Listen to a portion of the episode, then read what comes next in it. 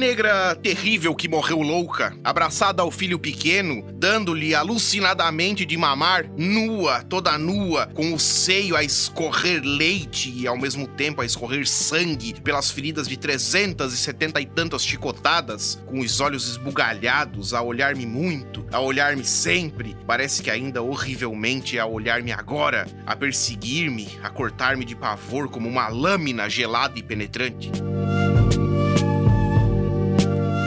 Olá, este é o UFSC Ciência, podcast de divulgação e jornalismo científico da Universidade Federal de Santa Catarina. Eu sou Nicole Trevisol.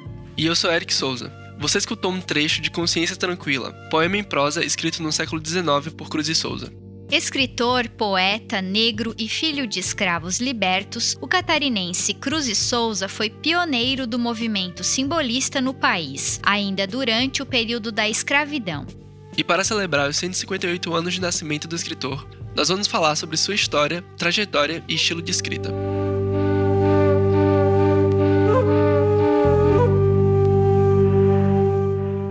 Dos escravos alforriados Dona Carolina e seu Guilherme, João da Cruz e Souza nasceu em 24 de novembro de 1861 na ilha da Nossa Senhora do Desterro, atual Florianópolis. Conhecido pela alcunha de Dante Negro ou Cisne Negro, Cruz e Souza morou no Rio de Janeiro e morreu aos 36 anos na localidade de Curral Novo, em Minas Gerais. Catarinense, Cruz de Souza foi o primeiro brasileiro a produzir obras literárias simbolistas. O simbolismo é um movimento literário de poesia e artes nascido na França, no final do século XIX, que fazia oposição ao realismo, ao naturalismo e ao positivismo da época. Para falar sobre Cruz e Souza e sua escola, o UFSC Ciência conversa com dois pesquisadores do Departamento de Literatura e Línguas Vernáculas da UFSC sobre a vida e as obras do poeta. O meu nome é Zilma Gesser Nunes, eu sou professora do Departamento de Língua e Literatura Vernáculas, recentemente aposentada. A minha atuação foi sempre na área de língua e literatura clássicas e literatura catarinense. Meu nome é Jair Tadeu da Fonseca, eu sou professor de teoria teoria literária na UFSC e minha preferência por pesquisa é da relação entre literatura e outras artes. A escravização de pessoas negras percorreu aproximadamente 400 anos da história do Brasil, desde o início da colonização até o final do século XIX. Assim como seus pais, Cruz e Souza era um dos poucos negros libertos no Brasil naquela época. A professora Zilma explica como isso influenciou na educação e, consequentemente, na carreira do autor. Ele viveu de maneira diferente desses filhos de escravos, da maneira como os filhos de escravos viviam, porque ele viveu sob a custódia, sob a custódia do Marechal Guilherme, que era o proprietário dos seus pais. E a esposa do Marechal Guilherme, a dona Clarinha, ela tinha muito carinho pelo menino João e ele e ela se encarregou da educação do menino até o momento em que ele pôde frequentar o Ateneu Provincial. Então ele foi um menino que frequentou as, as escolas dos brancos, teve a educação dos brancos. E ele se formou no Ateneu, e inclusive ele foi professor em algumas ocasiões, professor particular, por conta dessa sua formação. Ele era um menino muito esperto, ele tinha facilidade de aprender idiomas, ele hum, tinha facilidade de escrever, facilidade de declamar, e por conta disso tudo ele foi tendo uma inserção a educação né, que o Cruz de Souza recebeu é que fez com que ele uh, tivesse essa dimensão de grande artista é, que ele alcançou, não é? E de novo volta essa questão da atualidade para pensar isso, né? O quanto é fundamental que haja uma educação pública de qualidade e democrática, né? Aberta a todos. Antes de se tornar referência nacional do movimento simbolista, a carreira literária de Cruz e Souza começou na redação de jornais na capital de Santa Catarina.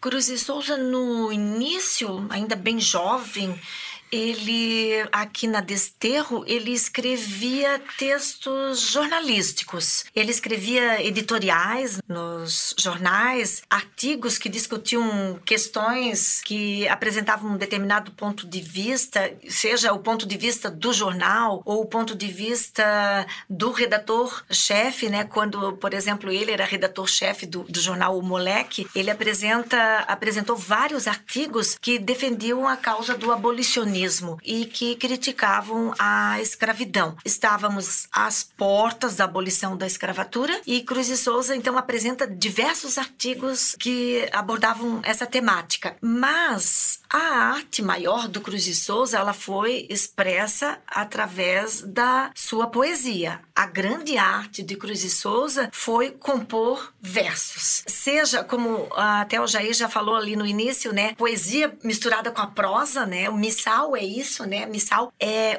ao lado de Broquéis, os primeiros livros de Cruz e Souza, e Missal é prosa poética. Um dos primeiros jornais que ele fundou em 1881 se chamava Colombo, junto com um grupo de amigos intelectuais da época. E hum, depois ele, ele foi redator-chefe de um outro jornal em 1884 que se chamava O Moleque ao lado de grandes nomes da época, grandes escritores como Virgílio Várzea, Santos Lustada e Horácio de Carvalho. Nesses jornais era interessante porque eles não tinham muita gente para publicar, o grupo era restrito, então eles mesmos produziam os textos e assinavam, e assinavam de maneiras diferentes. Então, Cruz e Souza assinava João da Cruz, Cruz e Souza, e depois sob pseudônimos também. Ele tinha vários pseudônimos, como, por exemplo, através de pesquisas, numa determinada ocasião, eu pesquisei junto com o professor Iapona Soares e chegamos à conclusão de que todas aquelas assinaturas eram dele. Então, era Heráclito, Zeca, Zate, Zote, Traque, Coriolano Cévola, filósofo alegre, habitué. E, e, esses, e era interessante que esses pseudônimos, até numa determinada ocasião, eu tentei caracteriz, caracterizá-los como heterônimos, porque eles tinham características próprias na escrita. Por exemplo, Traque é uma onomatopeia. Ele dizia assim para as pessoas: olha, vai esse texto na forma de um traque para você. Então, seria uma coisa assim até pejorativa, né? E, mas foi uma época bastante movimentada, interessante aqui na, na, na Desterro, né? 1880, 1890, e eles tinham incentivo numa ocasião, em 1883, uh, do governador da província, que era Luiz da Gama Rosa, que também era poeta criaram um grupo chamado Ideia Nova, que movimentou muito hum, na ocasião a, a, a desterro, e por conta de que o governador tinha vindo da Europa com umas ideias novas, é, né? Então era o evolucionismo, darwinismo, as ideias científicas, e eles tentaram abordar isso dentro da literatura em oposição ao romantismo. Então eles eles estavam tentando quebrar um padrão naquele momento, né? Mas foi só quando se mudou para o Rio de Janeiro que Cruz e Souza conseguiu ser incluído nos grupos literários. O preconceito que sofria na antiga Desterro, como negro liberto, o fez sair da cidade e tentar construir sua vida no Rio, como conta Zilma.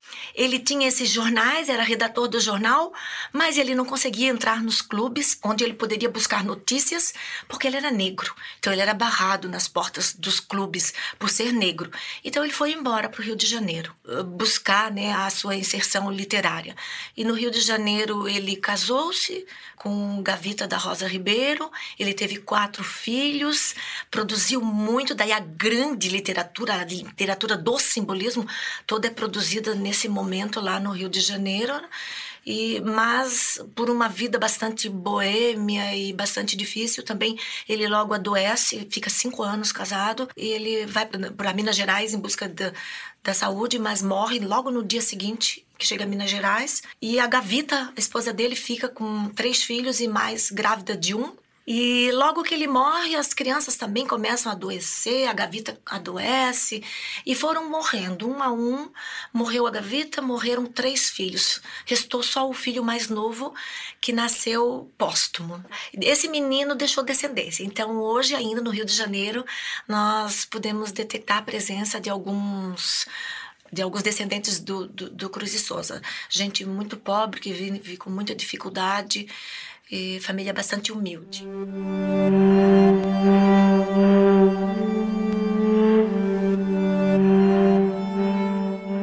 Nervosa flor, carnívora, suprema, flor dos sonhos da morte, flor sombria, nos labirintos da tua alma fria, deixa que eu sofra, me debata e gema, do Dante o atroz, o tenebroso lema do inferno à porta em trágica ironia, eu vejo com terrível agonia sobre o teu coração torvo problema.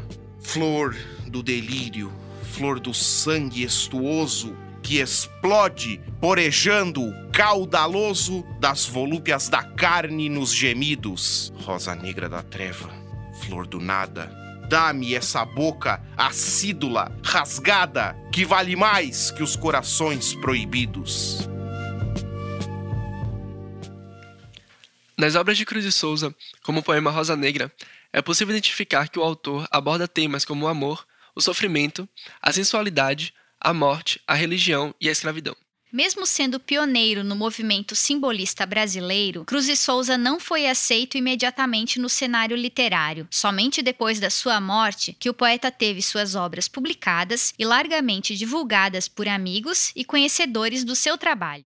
Interessante ainda, falando um pouquinho dessa questão, tipos de textos, Cruz de Souza escrevia que, que modalidade, que gêneros, não era assim tão definido, mas nós podemos dar conta de uma diversidade de gêneros, de modalidades diferentes. Cruz de Souza, ah, por exemplo, ele traz umas crônicas interessantes. Então, nesse livro que se chama Cruz de Souza Dispersos, eu organizei junto com o professor Iapona Soares, nós temos três crônicas muito interessantes interessantes e que é interessante a gente ver sobre o ponto de vista histórico, né? Fazer uma retomada. Uma da, das crônicas se chama A Romaria da Trindade, a outra A Noite de São João e a outra A Vida nas Praias. E essa A Romaria da Trindade, ele está fazendo uma referência a uma festa que acontecia aqui na Trindade, que acontece ainda nos dias de hoje, que foi depois chamada a Festa da Laranja, e depois agora eles chamam só a Festa da Santíssima Trindade, mas que vinha desde então. Esse texto é datado de 1887 e é uma crônica contando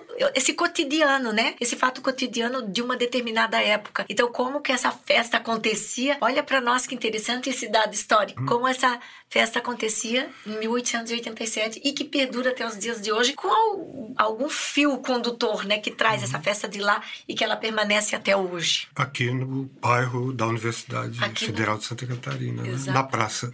Exatamente. É, o Brasil, ele, como de praxe, é bastante tributário das modas, estilos é, estéticos e artísticos internacionais. O Brasil, como nós sabemos, é um país que surge da colonização, tem essa característica, não é? De um lado, ser bastante tributário do que ocorria em outros países metropolitanos, os países é, colonizadores, principalmente aí nesse tempo da Europa. E ele se insere no mundo em termos artísticos através desses estilos. Vide o início da colonização, em que nós temos o barroco, né, que vai ser a grande expressão artística, a primeira grande expressão artística do Brasil. Era o estilo artístico de ponta no momento da colonização brasileira. Foi daí que surgiu a arquitetura brasileira, as artes plásticas brasileiras, a poesia brasileira, a música brasileira, a música barroca, como foi chamada. Né? O mesmo ocorre no século XIX quanto a outros estilos. Né? O romantismo, o realismo, o parnasianismo na poesia e o que se seguiu logo após, o simbolismo também na poesia. Não é? Eram digamos assim, movimentos de ponta, eram os movimentos, vamos dizer, de vanguarda. As pessoas diriam hoje aquele clichê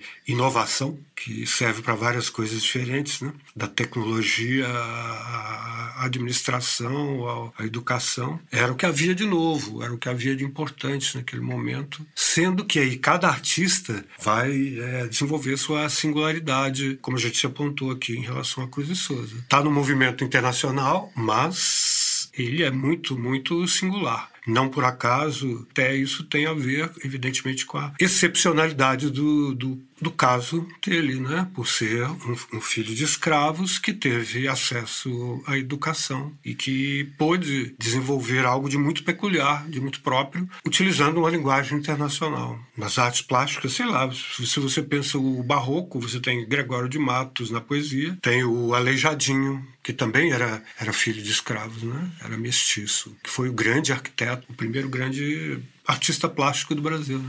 lá no Barroco Mineiro. Hoje, Cruz e Souza é patrono e representa a cadeira número 15 da Academia Catarinense de Letras. É um dos mais importantes poetas do simbolismo no Brasil, ao lado de Afonso de Guimarães. O Cruz e Souza, ele não obteve os louros em vida, né, a respeito da, da divulgação e da publicação da obra dele, muito embora uh, os dois livros mais importantes, vamos dizer assim, da, de Cruz de Souza, que são uh, Broquéis e Missal, ele uh, tenham sido publicados uh, no ano e mesmo que ele se casou com Gavita no Rio de Janeiro em 1893, onde a, que são consideradas a abertura do simbolismo do Brasil, né, a, a prefiguração do modernismo no Brasil, enfim.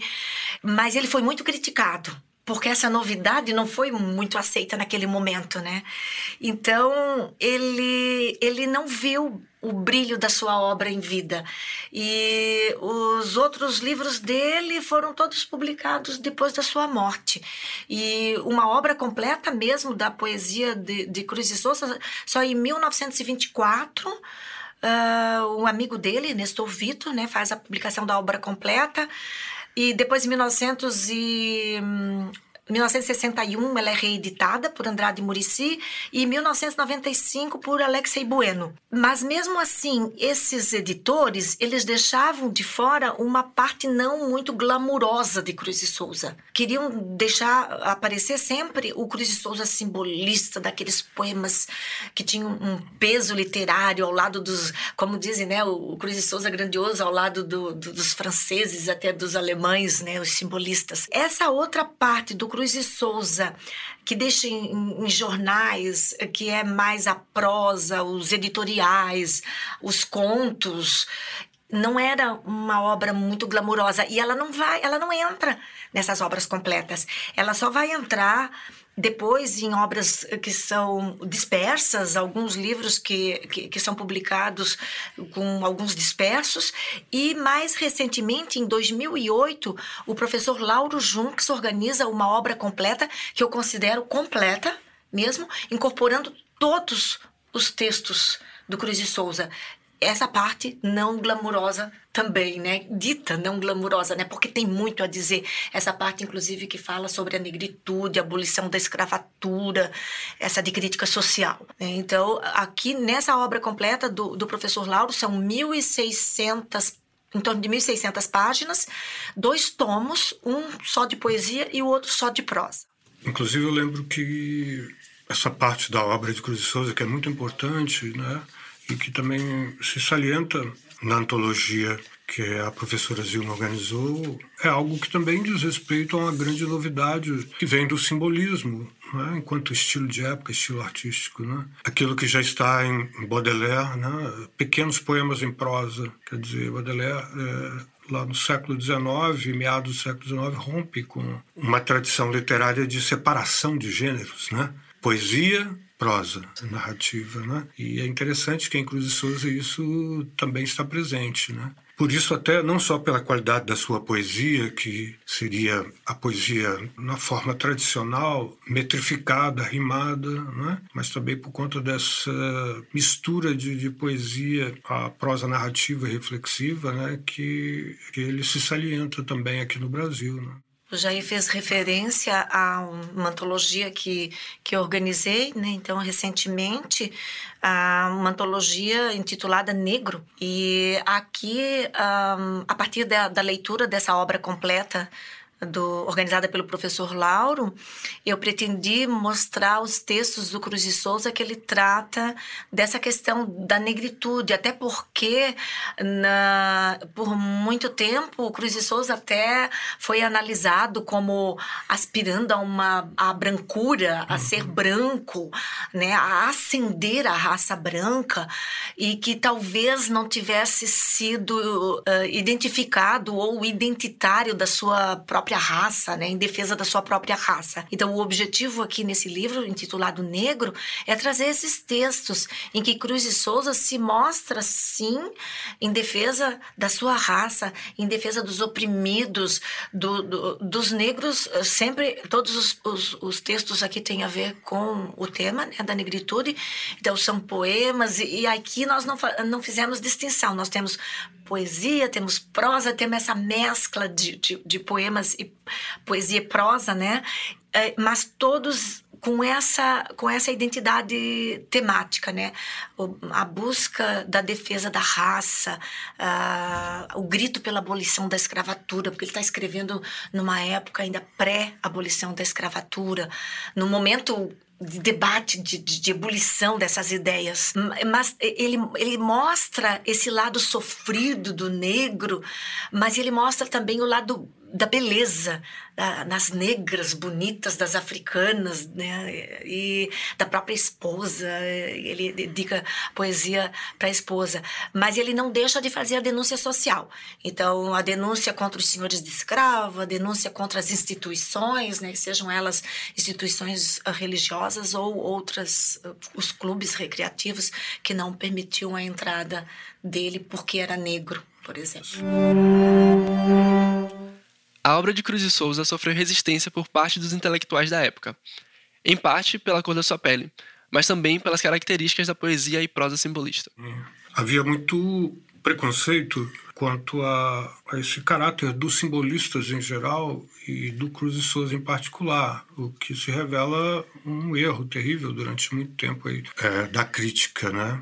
de que eh, a sua poesia seria absenteísta, alienada eh, da realidade. Os simbolistas eram chamados de neferibatas, é um termo que designa quem vive nas nuvens, né? E ao contrário disso, o que os textos da antologia negro mostram é que eh, havia, sim, uma grande preocupação em ter os pés no chão, em termos de denúncias políticas que eram feitas quanto a essas injustiças sociais, né? E aos preconceitos em geral. Inclusive, eu acho que muito da atualidade de Cruz e Souza se deve isso, né? a esse tipo de reconhecimento numa outra época de algo que já estava presente na obra dele que, no entanto, não era reconhecido, né? não era algo reconhecido. Era esse tipo de preocupação social. Há textos dele, inclusive, em que ele se, em que ele se diz socialista já naquela época, né? nesse momento em que esse tipo de coisa não era algo ainda em pauta. Muito menos a questão da negritude, né, da afirmação do povo negro, da raça negra, e sua importância no Brasil. É interessante esse termo que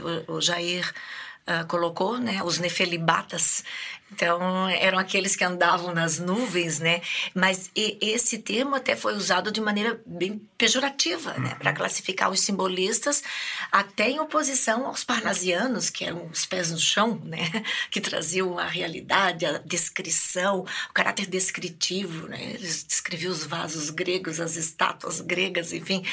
E os simbolistas, eles vão trazer a sugestão, as ideias, no campo das ideias, das imagens, né? Uhum. E, e, fica muito a cargo do leitor. Eles são acusados de herméticos, né? Porque fica muito a cargo do leitor uh, tirar dali daquelas imagens a imagem que, que quer se dar pro para o texto. E então tem muito de espiritualidade, de dessa claridade, mas tudo isso por, por conta dessas sugestões, as figuras de linguagem que vão aparecendo no, no, nos textos do, dos simbolistas, né, que querem caracterizar uma nova maneira de dizer a poesia, que não, fica, não precisa ficar amarrada a, a uma forma como forma. Não que o Cruz de Souza não tenha trabalhado também uhum. os, os sonetos maravilhosos e ele também trabalhou a métrica, ele, ele publicou muito na forma de soneto clássico, uhum. ele trabalhou rimas, né? mas ele trabalhava tudo isso com muita musicalidade, com muita sugestão de imagens e não com aquela prisão daquela rima muito amarrada, muito estudada a Olavo Bilac, por exemplo, né? E que, que, que prende um pouco o poeta, né? Então a coisa fica mais diluída, mais solta, mais nas nuvens, uhum. né? como diziam a respeito deles. A, a obra de Cruz de Souza ela entra como uma ruptura com os padrões anteriores. Surge com Cruz de Souza aquilo que nós vamos ter depois, né, a escola literária, estilo literário uh, caracterizado como o simbolismo. E o simbolismo é um grande passo para o modernismo na literatura. E o Cruz de Souza, ele tem a, a obra de Cruz de Souza, né, a figura de Cruz de Souza, teve ah, esse grande mérito de colocar a literatura do Brasil ao lado da grande literatura mundial. Então, ele leva o nome do Brasil para além fronteiras.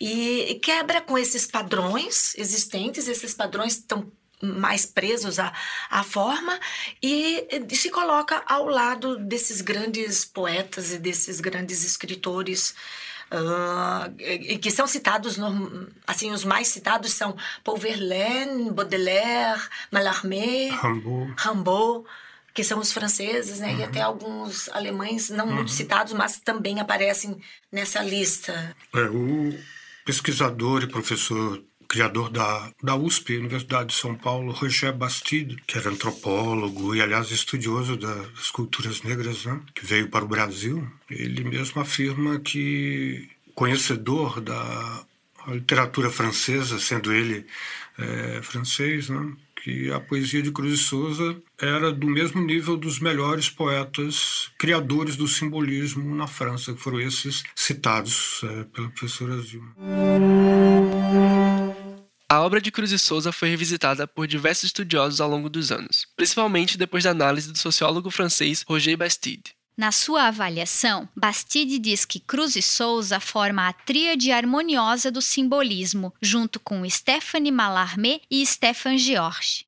Recentemente também houve uma, uma revisão de, de Cruz e Souza, embora eu considere que ainda não seja algo tão sólido assim, talvez devido ao fato de que a pesquisa universitária se volte muito recentemente, tenha se voltado muito para a literatura contemporânea ou para a literatura modernista. É, e tudo que é anterior ao modernismo, né, ao século XX, acabou sendo um pouco esquecido. Né? Recentemente, eu digo que há, há um tipo de interesse maior por isso, em particular pela uh, obra de Cruz de Souza, até por conta da emergência dos chamados estudos culturais, que é uma onda acadêmica universitária mundial, que vem, claro, principalmente da Europa e dos Estados Unidos, né? mais recentemente lidar também com questões relativas a, a gênero, a raça e, e outros eh, aspectos aí da cultura, da sociedade em relação à literatura de modo diverso do que havia antes. Né?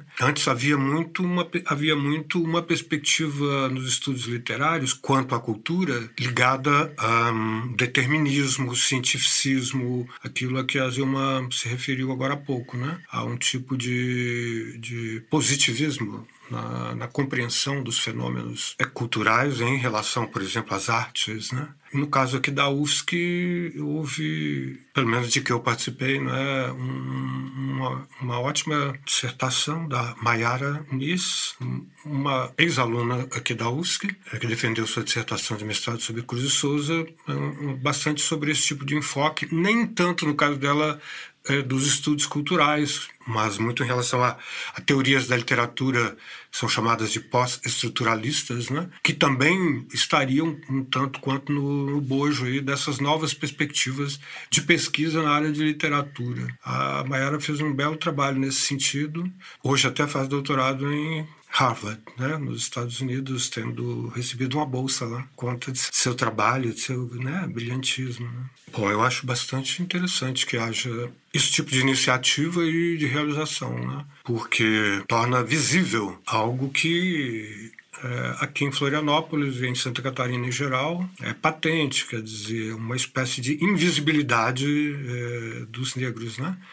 No estado, em particular na capital. Há literalmente, né, há um empenho ali pela visibilidade da figura do negro, né, como inclusive expressão do maior poeta, o maior escritor do estado, né, um dos maiores do Brasil, né, e um dos grandes é, poetas aí do mundo, como a gente, como a gente acabou de afirmar, né. E nesse aspecto é fundamental que haja isso, né. O que não deixa também de ser um pouco um, irônico e até um pouco tanto quanto trágico, né? Que apenas muito tempo após sua morte e sua vida sofrida, né?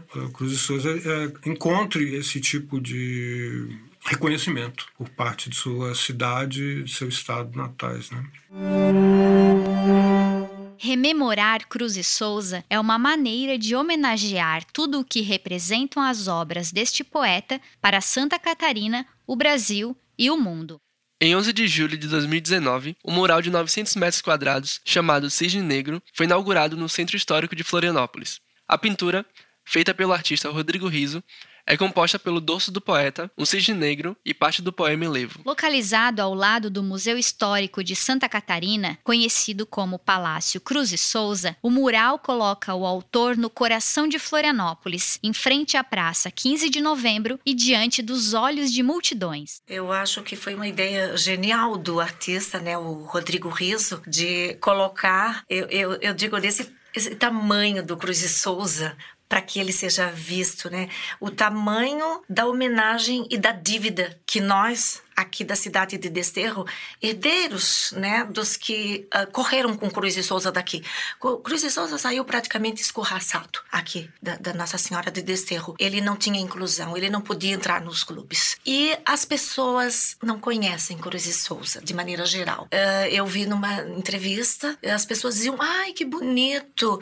Alguém dizia, ah, Cruz e Souza, eu conheço esse nome. Ah, sim, é um poeta. Mas nem que ele era catarinense. E ainda se surpreendiam que ele era um negro negro. Algumas pessoas que conheciam a obra de Cruz de Souza se surpreendendo que ele era um negro hoje. Então, esse painel daquele tamanho ao lado do palácio que tem o nome, um palácio com o nome dele, eu acho que é uma paga a dívida que nós temos com Cruz de Souza pela maneira como ele teve que sair daqui de Santa Catarina.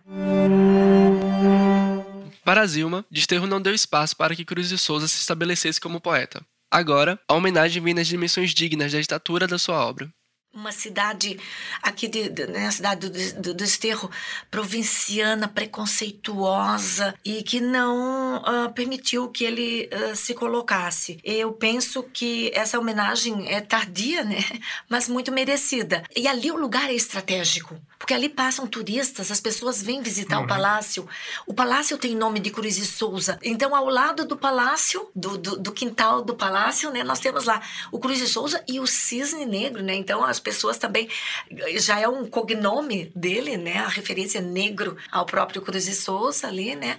Ao lado dos cisnes brancos lá do, do, do, do, simbolismo de maneira geral, ocupando esse espaço que eu acho que era, que era devido a ele. E eu acho interessante também essa questão questão da visibilidade, até tem uma linha de pesquisa bem interessante aqui na UFSC, invisibilidades. A professora Rosana Camita trabalha com isso. Muitas mulheres que escreveram, elas eram invisíveis, mas também alguns homens que, que ficaram invisíveis por determinadas condições. Uh, o Cruz de Souza não, não é tanto invisível depois que ele ganha essa, essa visibilidade ao lado dos grandes poetas franceses.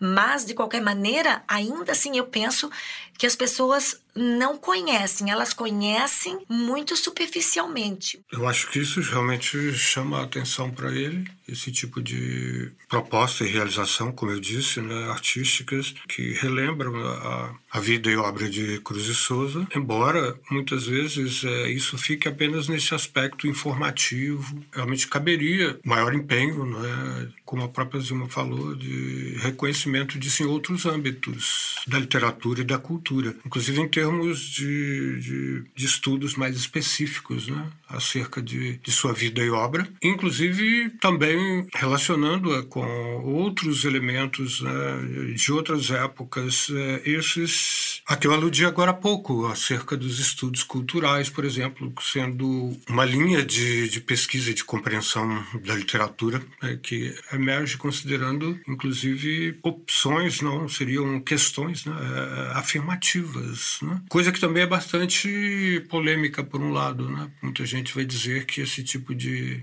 reconhecimento via aspectos que seriam extraliterários não seriam tão interessantes, né? dizer, em relação, por exemplo, à raça, digamos, à condição social, né? à classe social, a gênero, no entanto, esse tipo de perspectiva é também muito, muito rica. Nada impede que a gente relacione elementos, vamos dizer, construtivos do texto, né? aquilo que caracteriza, por exemplo, a poesia simbolista e sua prosa, a essas questões que seriam supostamente externas à literatura, questões relativas à, à sociedade, à cultura, né, a esses elementos, como etnia ou gênero. Né? Eu acho que há uma, há uma perspectiva interessante nesse aspecto ainda a ser explorada. Por isso que eu creio que a antologia, agora lançada, organizada pela Zilma, é bastante interessante nesse aspecto. Você coloca à disposição de novos, não só pesquisadores, mas leitores em geral, né? algo que até então não era considerado, também era invisível. Antes adormecido, agora Cruz e Souza está em evidência para despertar a curiosidade e conquistar novos leitores.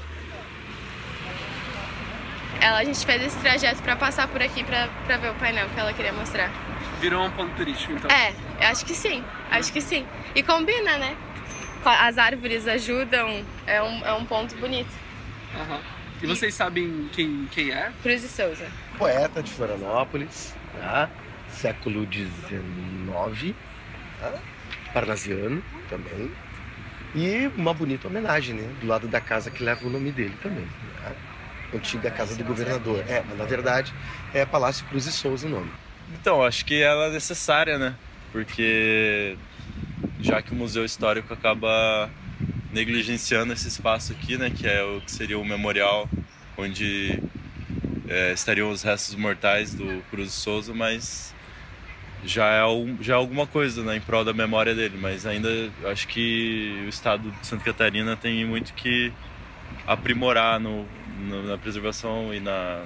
não na preservação, na, na promoção da memória do Cruz de Souza. Né? Ele já é lido em vários países do mundo, tem traduções e aqui a gente pouco sabe. Né? Eu penso que o painel ele já ele conseguiu já despertar novos olhares, novas conversas sobre o poeta e sobre a sua produção, porque eu tenho visto na imprensa, Cruz de Souza está aparecendo na imprensa de modo geral várias reportagens, um programa inteiro numa determinada emissora, não me lembro bem qual é, e abordando Cruz de Souza a vida e obra. Claro que esses aspectos mais externos, como diz o Jair, devem ser considerados sim, mas a gente também não quer fazer uma crítica, um biografismo aqui, né? Não vamos ler Cruz e Souza pelo viés do biografismo, que alguns uhum. críticos já fizeram isso e isso não, não dá certo. Mas falar de Cruz e Souza nesse aspecto de identidade com a sua raça, do, de textos que o trazem como um, um poeta em defesa da sua raça e ler esses textos nesse aspecto, eu acho que é um novo olhar, um olhar que faz um desvio da norma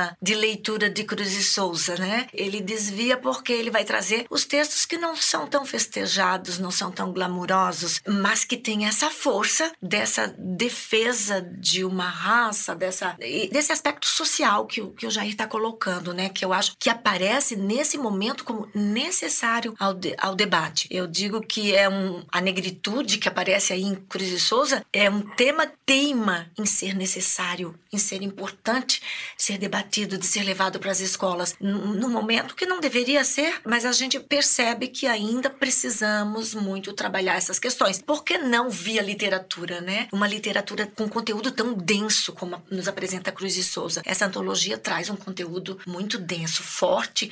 Nós demos algumas amostras, né, do, do que pode aparecer aqui no livro. Então são textos fortes de crítica social, de crítica às instituições e de se colocar, de colocar o negro como protagonista de uma história, de uma época, a leitura de uma determinada época também. Né? Não, não podemos falar em racismo ou palavras que a gente usa hoje porque não era o caso na época, né? Na época eles viviam a escravidão. Os senhores de escravo eram proprietários daqueles corpos, daquelas carnes, daquelas almas, inclusive. Eles eram proprietários. Num determinado conto que nós fizemos a leitura, que se chama Consciência Tranquila, de Cruz e Souza, o senhor de escravo está às portas da morte e ele diz: Eu estou morrendo de consciência tranquila. Eu não tenho remorso, não devo ter e não vou ter remorso, porque eu podia, eu podia furar, furar, a barriga, a barriga daquelas, daquelas negras, negras, ou podia arrancar os olhos daqueles negros. Eu podia fazer o que eu quisesse com aqueles negros, porque eles eram de minha propriedade. Eu tinha ouro e o meu ouro podia, podia comprar, comprar tudo, tudo, inclusive, inclusive a justiça justiça. Existe coisa mais atual do que isso? Claro que era um senhor de escravo falando, mas se a gente trouxer para a atualidade os senhores poderosos que ainda arrancam os olhos das pessoas mais desprovidas, né, de voz, é muito atual e muito forte. A defesa das crianças negras, uhum. né, a exposição de como essas as crianças que ficavam abandonadas à, à própria sorte porque as suas mães eram retiradas, a, a, as crianças arrancadas do seio das mães, a mãe, ele, ele ele descreve a negra amamentando e sendo açoitada, escorrendo leite e sangue, e ela amamentando e sendo açoitada, e a criança arrancada do peito dessa mãe, e essa mãe morre ali, né? E a criança arrancada do peito. Então são cenas fortíssimas e que precisam ser debatidas assim e compreendidas dentro de um momento também, né? De um momento que, que existiu na nossa história. Né? Algo que foi naturalizado, né? O que, o que era intolerável, né? Eh, entre aspas, se justificava por questões econômicas, o pior é isso, né? acaba se naturalizando, porque a base econômica do Brasil era pautada pela escravatura. Era o trabalho escravo que criou a riqueza do país. Foi o trabalho escravo que constituiu o Brasil. Esse tipo de não reconhecimento tão vigente em nossa época. Por exemplo, a reação às cotas nas universidades, né? É algo que é bastante presente e premente, quer dizer, escamoteiam-se os interesses econômicos em termos aí de preconceitos que, como eu disse, vão se naturalizando, entre aspas, como se fosse natural esse tipo de estado das coisas, né? E se perpetuando, né? Por isso que a necessidade de, estar sempre em debate. E eu penso que, por isso falei da formação dos nossos professores, né? De, de perceberem esses textos, de terem essa formação, de saberem desse poeta e dessa faceta desse poeta também. E elas podem também, eu acho que levar no sentido de formação e promover esse debate nas escolas. Eu acho isso bem uh, interessante, porque a questão de naturalizar, que é triste, né? Quando eu disse, vamos entender lá dentro da da época, era normal. As pessoas entendiam os, os bajuladores que estavam ao redor desse senhor, que estava às portas da morte. Tranquilo, isso mesmo. Ele era um, um senhor muito distinto, né? E esse senhor que está morrendo era um senhor muito distinto. Isso é repetido pelas pessoas que estão ao redor dele ali. Natural, ele era dono, ele era um senhor poderoso, ele, era, ele tinha o dinheiro, ele tinha o ouro, ele era proprietário dessas carnes. E essa questão de ter se naturalizado como normal numa determinada época, eu acho que o mais uh, preocupante é isso ter se perpetuar. E nos nossos dias, acho o exemplo que o professor Jair citou é fantástico, né? Nós temos que discutir e brigar hoje em dia por cotas. Ou ainda, pior, nós temos que ter a necessidade de ter cotas para ficar pagando essa dívida histórica que nós temos com os negros, né? E com uhum. as pessoas, ou até cotas para negros ou cotas para escola pública. Uhum. Essa dívida social que nós temos com, com essas pessoas. Uma grande população de praticamente maioria no Brasil de negros e pobres. Isso é bastante importante. E também em relação a, ao preconceito e à intolerância, que também devem ser combatidos. Volta e meia é, ressurge esse tipo de leva de onda, como algumas que ocorreram recentemente, né? Quanto à volta ao preconceito de vários níveis, de vários tipos, né? De intolerância e de não aceitação da alteridade, né? Daquilo que constitui o nosso outro, que não considera as diferenças e, e na verdade, até reforça o que há de pior nas pessoas, né? É bastante importante a gente superar esse tipo de, de fase de onda que, de um tempo para cá, ressurge.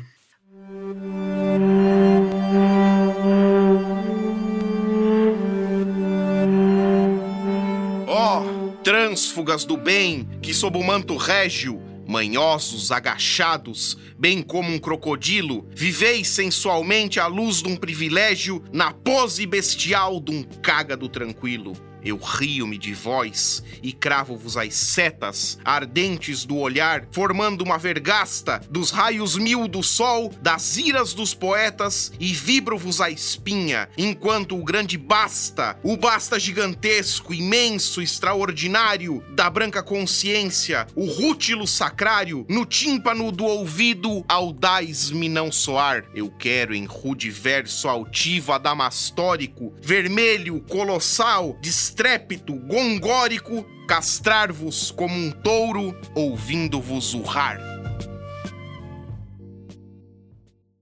Cruz e Souza desenha cenários de racismo em seus textos e aponta a extensão da escravidão na sociedade da época. Algo de nossa época capaz de reconhecer o que está nessa obra em outro momento, né? Qualquer tipo de obra artística, ela diz de seu tempo e de outro tempo em que ela é lida, né? Mesmo em outro momento histórico. O próprio exemplo da crônica a que Gilmar aludiu mostra isso, né? É um exemplo muito simples, né? Há uma festa que existia no século XIX que continua a existir. Há algo que liga esses dois tempos tão distantes, né? Isso graças a a crônica, no caso desse exemplo. Outros elementos dizem respeito à própria digamos, iniquidade, a injustiça social que vigorou em uma época de uma forma e que continua a vigorar em outra, de outra forma. É como se a obra de Cruz de Souza, nesse momento, ela servisse a esses dois tempos, justamente porque ela até, provavelmente, né, não quisesse servir exatamente a nada disso. Né? Até ela quisesse suplantar sua própria historicidade, sua própria hora de criação. O que torna uma obra legível e reconhecível em outra época é algo muito imponderável. A gente não sabe exatamente o que é que faz isso. De todo modo, isso diz respeito, inclusive, à boa realização, o reconhecimento né, do trabalho literário, no caso né, da poesia, que há ali. A mesma coisa você tem, digamos, com Machado de Assis. Né? Supostamente ele se dirige ao seu tempo, o Brasil do século XIX início do século XX, iníciozinho do século XX. Aliás, o mesmo momento, praticamente, aí, do Cruz de Souza. E, aliás, o próprio Machado de Assis também foi, muitas vezes, mal compreendido durante muito tempo foi mal compreendido, mal lido, né, justamente por conta desse tipo de crítica que, que houve também a Cruz e Souza. Né? Alguém que seria absenteísta, alienado da realidade, sendo também Machado de Assis, como a gente sabe, é, negro ou mulato, né, como se diz no, no Brasil. Né? Então, acho que a acho que a qualidade literária, essa capacidade de lidar muito bem com o, o trabalho artístico, é que faz com que a obra perdure. É, não basta apenas você tratar de algo que existiu naquele tempo e existe hoje. O que liga esses dois tempos é exatamente a obra, como ela é feita. Interessante, Jair, também, eu acho que o que tu dizes no teu texto sobre o emparedado, né? Que é um uhum. texto de uma atualidade, um grito em defesa do artista, o artista, artista que se sente emparedado pelas críticas sociais, leia-se aí um pouco de censura, pela uhum. hipocrisia da sociedade, uhum. o falso moralismo, né? Uhum. O preconceito. E isso é, eu acho, de uma atualidade também, né? Ele traz de uma época. É claro que a maneira como ele diz isso, a maneira como ele escreveu é de um esmero muito grande, né? Não esmero no sentido da forma, mas a maneira como ele escreve escreve, a sua produção é muito forte. Ele fica, esse registro que fica como um grito que ecoa e com uma atualidade muito grande. Atual, provocador, consciente, único, catarinense. O simbolista Cruz de Souza disse e ainda tem muito a dizer sobre o nosso tempo.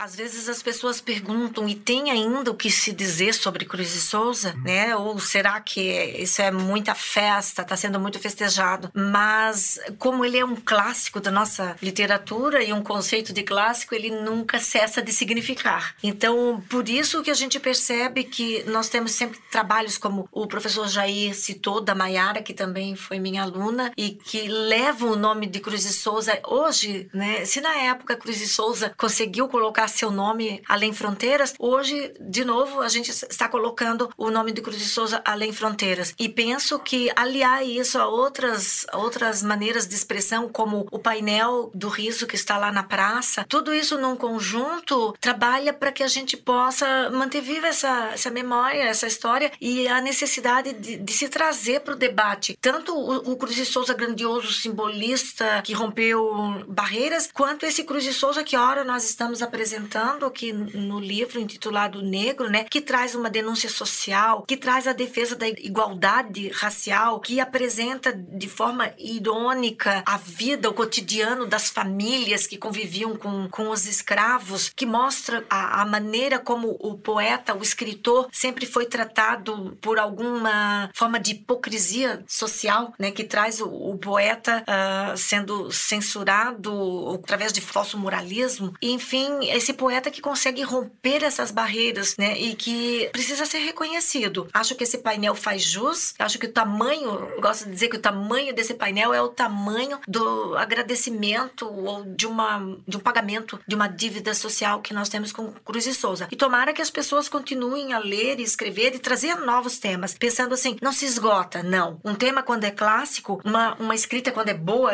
uma escrita boa como é a do Cruz e Souza, ela não cessa de significar. Ela vai ter sempre sempre alguma novidade ainda para ser lida aí nas entrelinhas.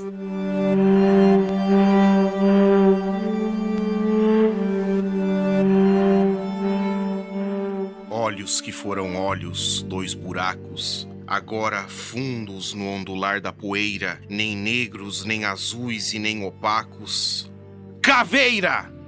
Nariz de linhas, correções audazes, de expressão aquilina e feiticeira, onde os olfatos virginais falazes? Caveira!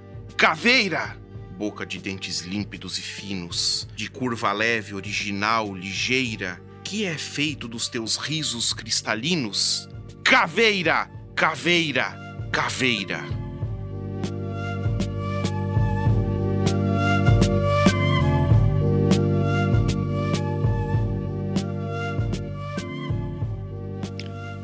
Ciência é uma produção da Agência de Comunicação da Universidade Federal de Santa Catarina.